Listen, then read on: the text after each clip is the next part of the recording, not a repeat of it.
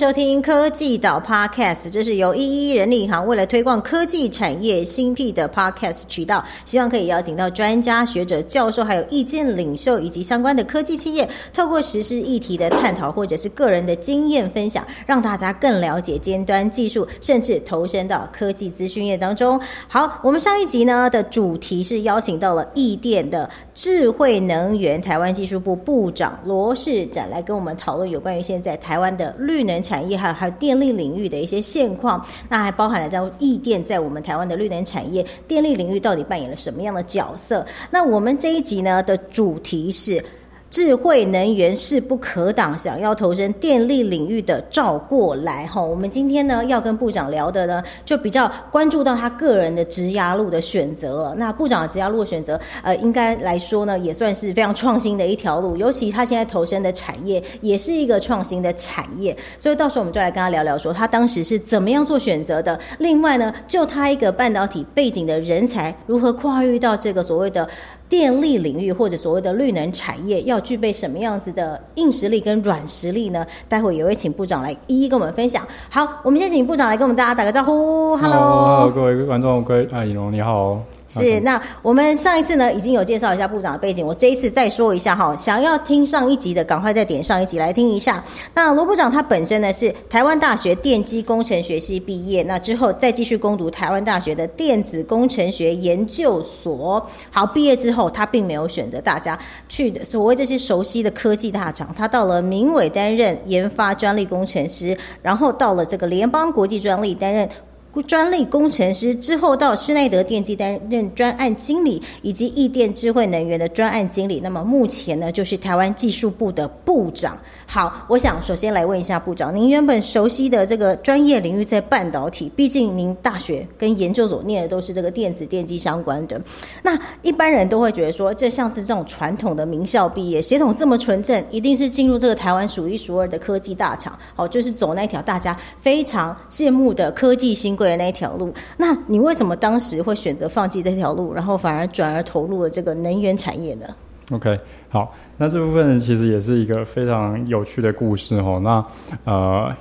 应该说在这个呃，应该可以回溯到这个呃研究所的选择的当下，就是说还没踏进研究所，以及呃这个研究所后为什么没有踏入这个半导体的职场这样子。那研究所选择的时候呢，其实我相信很多的这个电机系所或者是呃呃其他系所的学子呢，其实应该也会遇到这样的问题，就是说。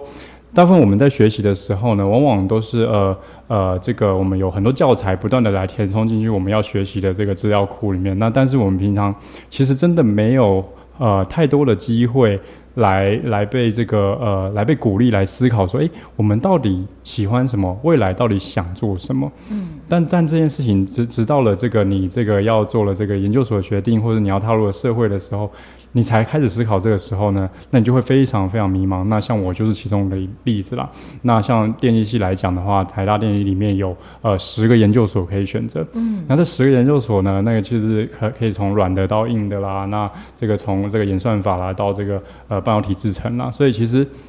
里面的五花八门，即便你花了这个四年的时间来摸索各个十个领域可能要做的事情，以及未来可能的发展。但你可能还是觉得哇，好迷茫哦！就是这十个到底 要怎么选呢？就是应该要呃抽签吗？还是说要去问一下那个行天宫还是什么的？就是，所以其实我觉得就是呃，反而选择太多了，你反而真的很迷茫，说哎，这到底该怎么办？那那各个各个十个研究所领域，当然学长姐们都可以分享说，哎，这个未来的都很不错。那其实你们就好好的选吧。但呃，实际上呢？我我我们就是还是很迷茫嘛，那所以回到我自己本身呢，我自己就是在思考说，诶，我其实我喜欢的东西是什么？那我喜欢的东西其实还是更贴近我可以感受到我的生活的东西。那会觉得说，呃，像在这些电机系统里面，呃，有一些东西已经偏呃非常的这个呃软体以及非常的演算法，就是可能我可能都不太需要去碰触到真实的物物品。那会觉得说，诶，这些东西真的离我好遥远，我可能。感受不到呃我自己在做什么的贡献的那种感觉，我会觉得哎，我想要找一些我真的感受得到、我摸得到的东西。那半导体大家知道吗？就是要穿的像太空人一样走进那个无尘室嘛。你会觉得哎，好，我觉得我可以摸到这些东西，又有趣，我要我要做这个呃我摸得到的东西，那所以我就毅然决然的选择了半导体。那对我，我觉得这个最后的选择可能听起来好像只是一念间哈，但其实这个过程中真的是我这样子不断的摸索。那我也是建议这这个学子，你们应该也要像我这样的一个心路历程，应该要去仔细的问问看你心里面。真的有没有感受到你做的这件事情是你每天会获得成就感，或者是你会有感受到热忱的？那虽然最后那个选择的瞬间每个人都会不一样，但是不不一定每个人的理由都要非常伟大。我觉得，那像我的理由就是我要可以感受到，我要摸得到真实的东西，那我就选择了半导体。那是说，在半导体的研究过程中呢，其实呃，其实我我觉得我的研究也是非常的呃，非常的踏实，也非常的受到呃学长以及教授的青睐。那只是说，在这个摸索过程中呢，我其实发现呢，哎，这个半导体的微缩制程，相信大家可能也有听过这个摩尔定律。这个晶片呢，可能每两年呢会萎缩这个尺寸大概一半啊什么的，所以我们的制程不断萎缩，我们的晶片越来越小，那手机东西就可以跑得越来越快嘛。手机、电脑、这个这个电动车跑得越来越越快这样子。那所以这件事情是很棒的一件事情，只是我好像没有办法特别感受到我在从这个呃十六纳米做到这个呃三纳米这个过程中，我在这个数十年间的这个。不断的在做这件事情的这个贡献到底是什么？就是我可能会觉得，哎，我现在用的手机我也很满足啊，我现在的电脑跑得也很快啊，我到底为什么一定要做这件事情呢？嗯，所以我不是鼓励大家都这样讲，只是我从我自己的生活中，我希望我可以感受到，因为我当初选择研究所是希望我可以感受到，我天天做的事情非常值得我感到成就、感到感到有热忱的。那只是说，我觉得这件事情对我来讲好像。不是那么的呃有成就感，所以我就在这个即将离开研究所之前呢，就是也就在思考，哎，有什么东西是真的让我觉得非常有趣，我会想要贡献的。那我就开始了往这个电力电子。那电力电子跟电力系统，我目前接接接接触到这个能源呢，又有一点点小小的差异，它是。非常小的电源，那像是你的呃你的 iPhone 的豆腐头啦，或者是这个呃家里的这个每一颗哪一个充电器啊，它是一个小小的电源供应器。那但我觉得这个东西诶，到处都会用得到啊，你这个出门旅游啊，在家里啊，甚至各个电器产品都会用到，所以会觉得诶，这东西好玩，我想要去研究它。那如果研究得到的话，我每每每一天每个人接触到的生活都会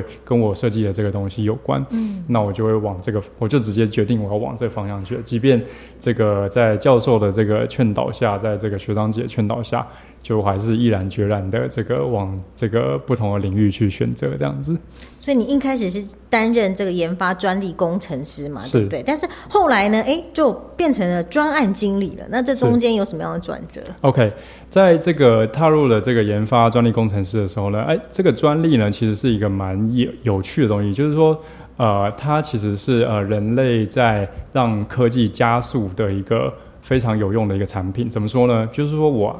呃，A 手机公司，它如果发明了一个呃很厉害的照相的技术，那它它把它写一个专利，把它公开于这个世的话，那它就可以很快速让 B、C、D、E、F 公司呢，很快速知道。这个镜头做这样子非常好用，那他们可以基于这个全这个这个技技术基础上再去发展其他技术，他们不用再再再琢磨于这个发展机这个相机，他们可能可以去发展这个呃话筒什么之类的。对，举例来说是这样子。那所以透过专利呢，可以很快速让人类把各种科技的分享的人类的智慧结晶分享在一起。那所以我当时在。在这个研发的过程中，其实也是担任公司里面的专利工程师，判断一些侵权分析啦，然后来研究对手的这个啊专利地图，那就觉得哎，这东西其实我会第一时间就接触到最新的科技。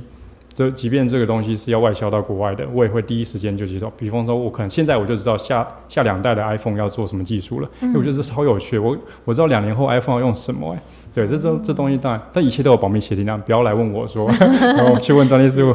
工程师说，哎，他未来要做什么？他们有保密协定的，不要打扰他们。对，所以呃，主要是就觉得哎。这个转换是有趣的，那所以一来也是我在这个电源的研发上，觉得哎，好像跟我当初想的有一些些不同。那这个其实我也觉得哎，也是一个心路历程，可以给大家参考。就是说，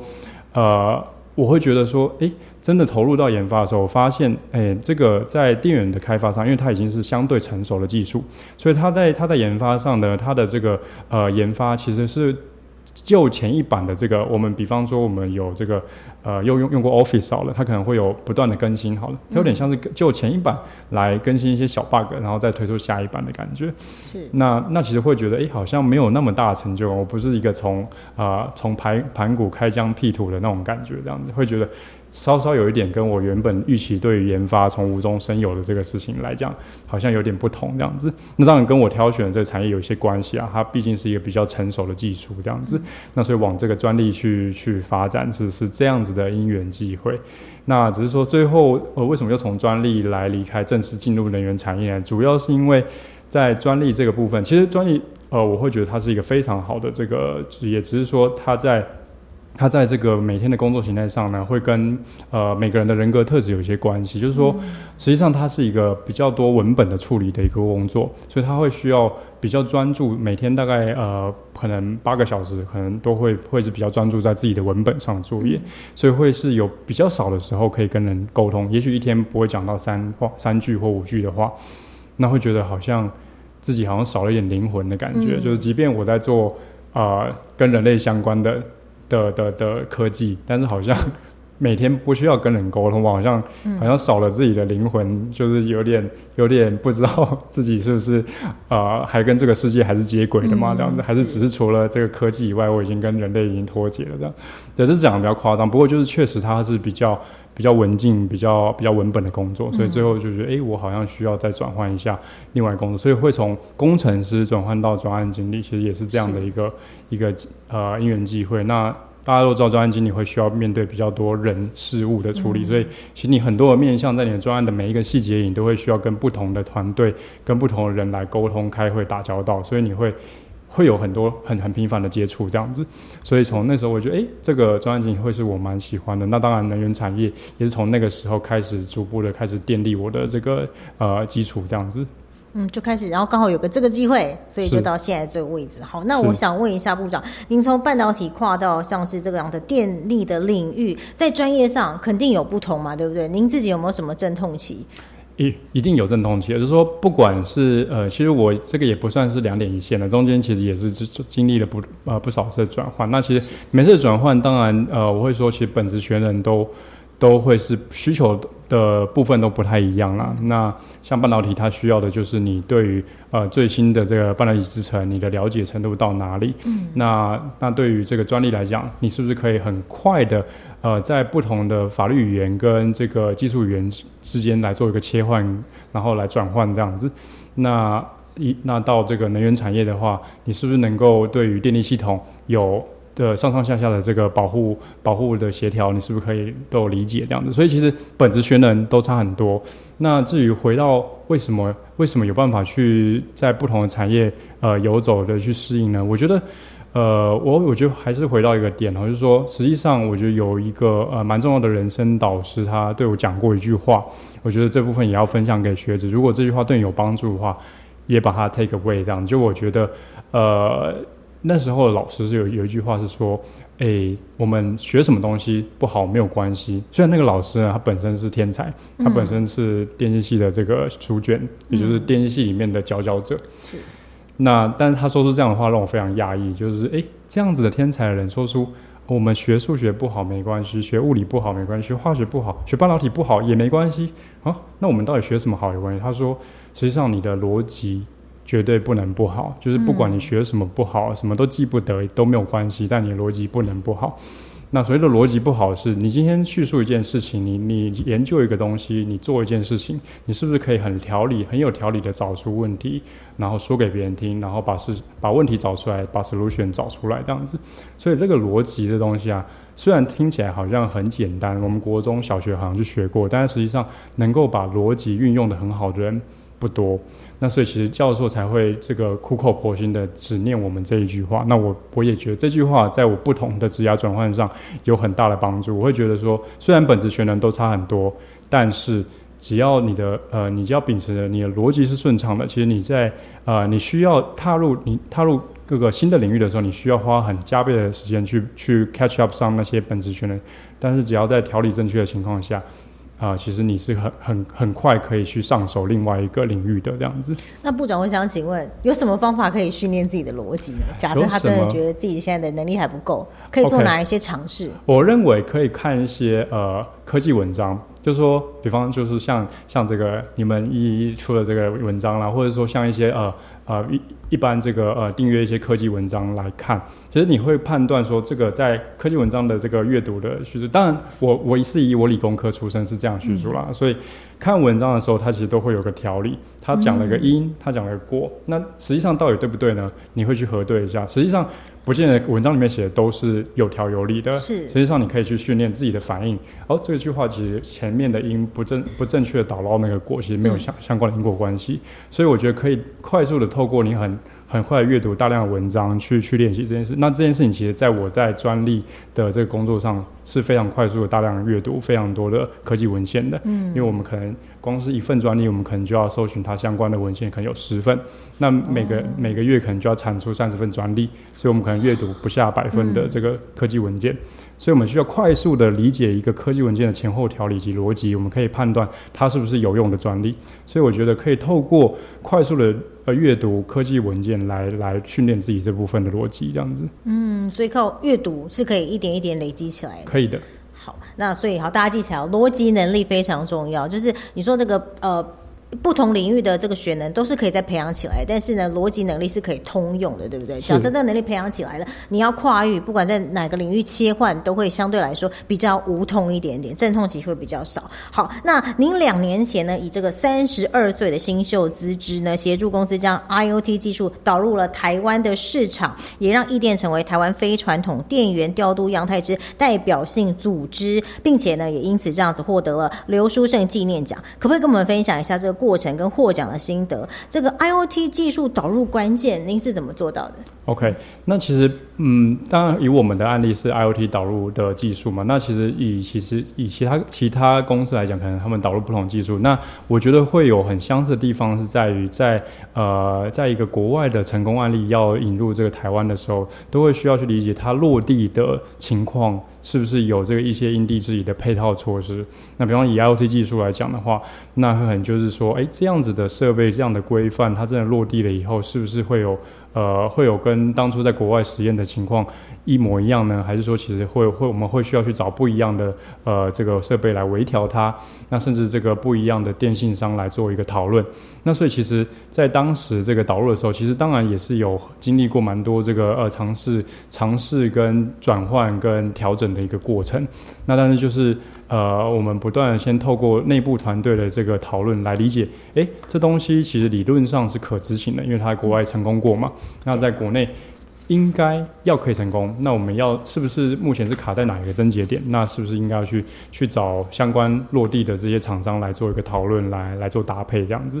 那所以其实当时的情况大概就是会面临到，我们会需要一直去思考落地会有哪些的的的难关要去克服这样子。那不管是技术上以及市场规则上都是。那因为可能这东西在运用在国外的市场，它可能只需要符合某一个某一个反应规范，但是它一旦落地到台湾的市场，因为市场规则调整了，这东西它可能也需要去有更高规的这个呃反应需求。那所以其实，在技术、在规则、在市场市场规则上，它都会需要有一些落地的这个配套措施。那其实就是要不断的去去跟落落地的厂商来做一个讨论跟沟通，这样子。是，那这个可以算是你职涯里面一个很大的挑战吗？还是你有什么印象深刻的？你觉得、要克服啊，需要花一些时间？那您又是什么样的方法来去克服这些困难？嗯嗯，应该说，呃，这件事情应该说不陌生的原因，可能是在之前的一些专案的呃呃经验里面，其实有奠定一些相关的基础。那其实也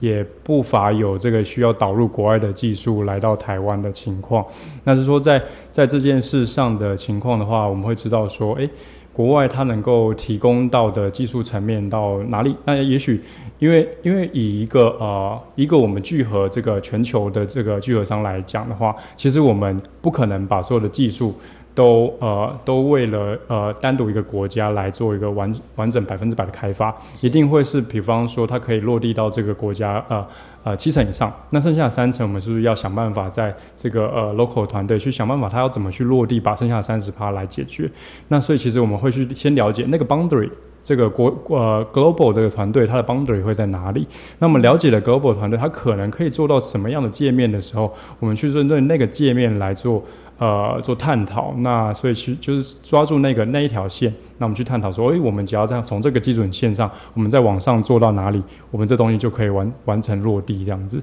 所以其实就是会回到说，呃，国外它能够可以支援到什么样的程度？那我们去想，在它不支援的情况下，我们要只要把它不支援的那一部分完成就可以了，这样子。是好，非常感谢部长的分享。相信大家对于这个在电力领域或者是能源产业工作有一定的想象了。那最后想要请教部长，如果说对于想要进入电力电网领域的在学生，或者甚至他是上班族，他想要转职到这个相关领域，您会有什么样的建议？我会有什么样？这就是说，我我觉得如果是初入职场的啊，这个。呃，年轻年轻朋友们，或者是这个新兴学子们，哈，就是说，呃，不论是不是考虑电电力啦，就是说，我觉得，呃，如果大家都只考虑半导体产业，是很很可惜的一件事情。就是说，啊，你们不妨就是呃，静下心来思考一下，哎，你们真的非常的就是觉得自己学了这些半导体，然后就真的是对于啊这。啊，这呃这辈子的职业就要往这方向走，真的是非常满意的吗？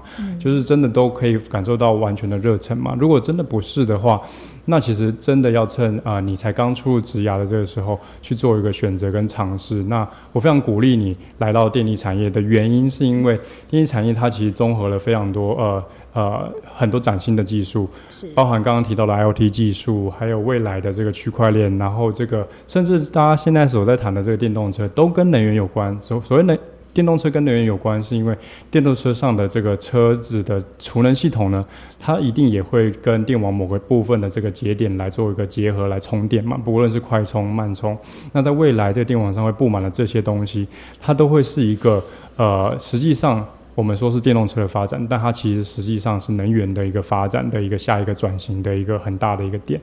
那还有包含这个区块链未来的这个电力交易上可能会用到这个啊这个虚拟货币的的去中心化的交易，所以这些这些技术呢，相信大家不乏在科技领域都很常听到，那只是说很少把它想到。哦，我们电力产业其实也都有用在用这些技术，那只是说我们是把它结合在不同面向而已。那希望大家如果诶真的觉得呃电力是非常贴近你的生活，那你可以感受到这个电力是非常有趣的话，不妨来做一个尝试。是，那也给这个理工相关背景的新鲜人多一条路可以让他们选择嘛，一个另外一个思考的方式。那刚刚针对的是新鲜人嘛，那如果说是他本身现在已经是上班族，想要转职，想要跨域，那您会有什么样的建议？想要跨域的话，我会觉得呃，当然本职学能上的话，我会建议说，如果说呃。对于呃，对能源能源这块想要跨入的话，我会觉得电力系统的部分啊，可能会会需要有一个初步的了解。那如果像我，如果是想要投入像我们这个呃虚拟线电厂的部分的话，